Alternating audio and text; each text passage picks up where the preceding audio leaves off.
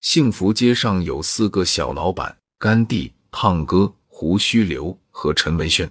四人的职业依次为开发廊、开包子铺，在菜市场摆摊卖猪肉，开日化用品商店。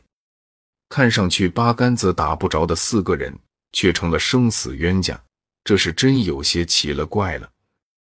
甘地的发廊叫甘地美发屋，隔壁就是胖哥的胖哥包子铺，两家店都有十年的历史，算是幸福街上的老字号了。甘地和胖哥年龄相仿，都是四十挂零，两人算得上是吃喝不分你我，烟酒不分彼此的好朋友。在生意上，他们当然也是互相照应。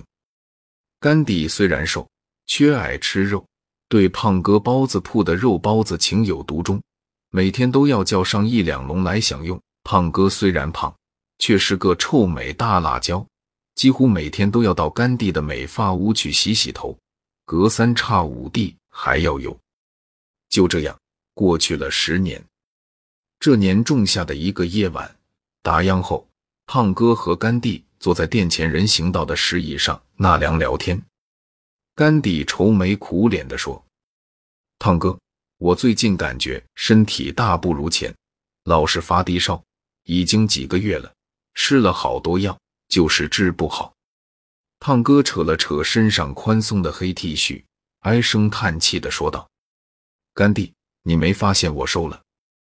你瞅我这 T 恤肥的。”甘地一听这话，认真打量了胖哥几眼，说：“你不说我还真没注意，你咋减的肥？减什么肥？这些日子我也是老不舒服，发低烧，没胃口，还头晕眼花、犯恶心什么的。”两人诉说了一番病情，越聊越害怕，最后商定明天一起去看医生。次日一早，胖哥和甘地叮嘱了店里的伙计，两人合打了辆的士，去了市里最大的医院看病。这一看可不得了，胖哥得的是血癌，甘地得的是淋巴癌，两人的病情都已到了晚期，医生当即要求他们住院。紧张的治疗了三个多月，胖哥几乎花光了开始年包子铺积攒下的全数身家，他的生命也走到了尽头。甘地虽然自己也朝不保夕，仍然支撑着病体来送胖哥最后一程。在病房里，他握着已经瘦成了骨头架子的胖哥的手，两人是泪眼对泪眼，断肠人对断肠人。半晌，胖哥说。兄弟，哥是马上要见阎王的人了，我不能把愧恨带进坟墓里，我要向你忏悔，我对不起你。甘地丈二和尚摸不着头脑，怔怔的看着胖哥，心想这哥们是不是病糊涂了？胖哥自管自的说着：“兄弟，你记不记得有一次你上我店里吃包子，你给我养的哈巴狗扔了个包子。”被我从狗嘴里硬抢过来扔垃圾桶里了，记得吗？甘地想起来了，是有这么回事。胖哥说：“兄弟，实话告诉你，多年来我的包子馅用的全是血脖肉，那个不能吃啊。你天天吃，结果吃出个淋巴癌来。我对不住你啊，我也不想用血脖肉，可别人都在用，我不用就挣不着钱，没利润啊。”甘地晃了几晃，险些从凳子上跌倒。他愣了一会儿，猛然间大放悲声，哭着说：“胖哥，啥也别说了，我也对不住你啊。你记得吧？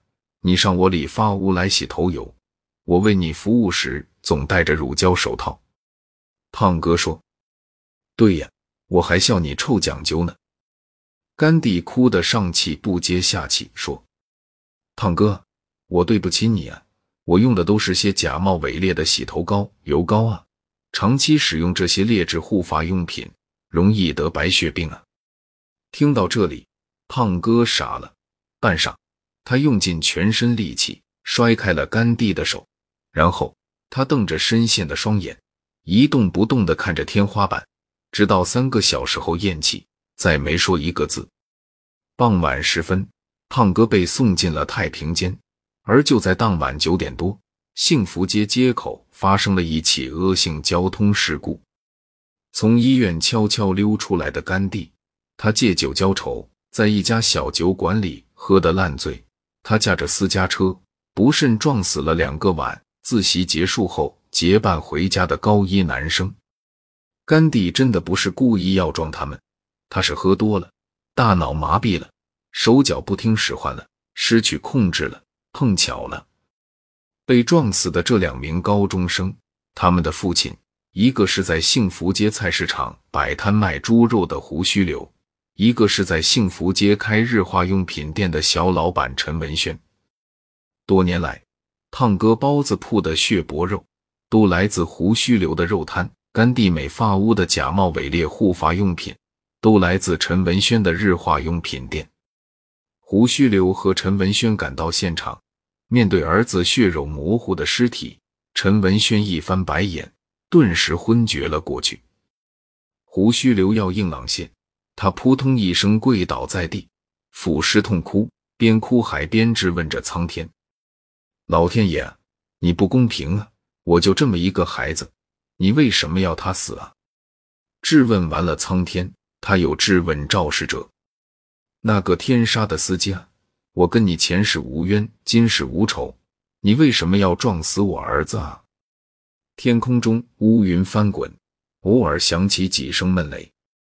对于他的质问，无论天上还是人间，都无人应答。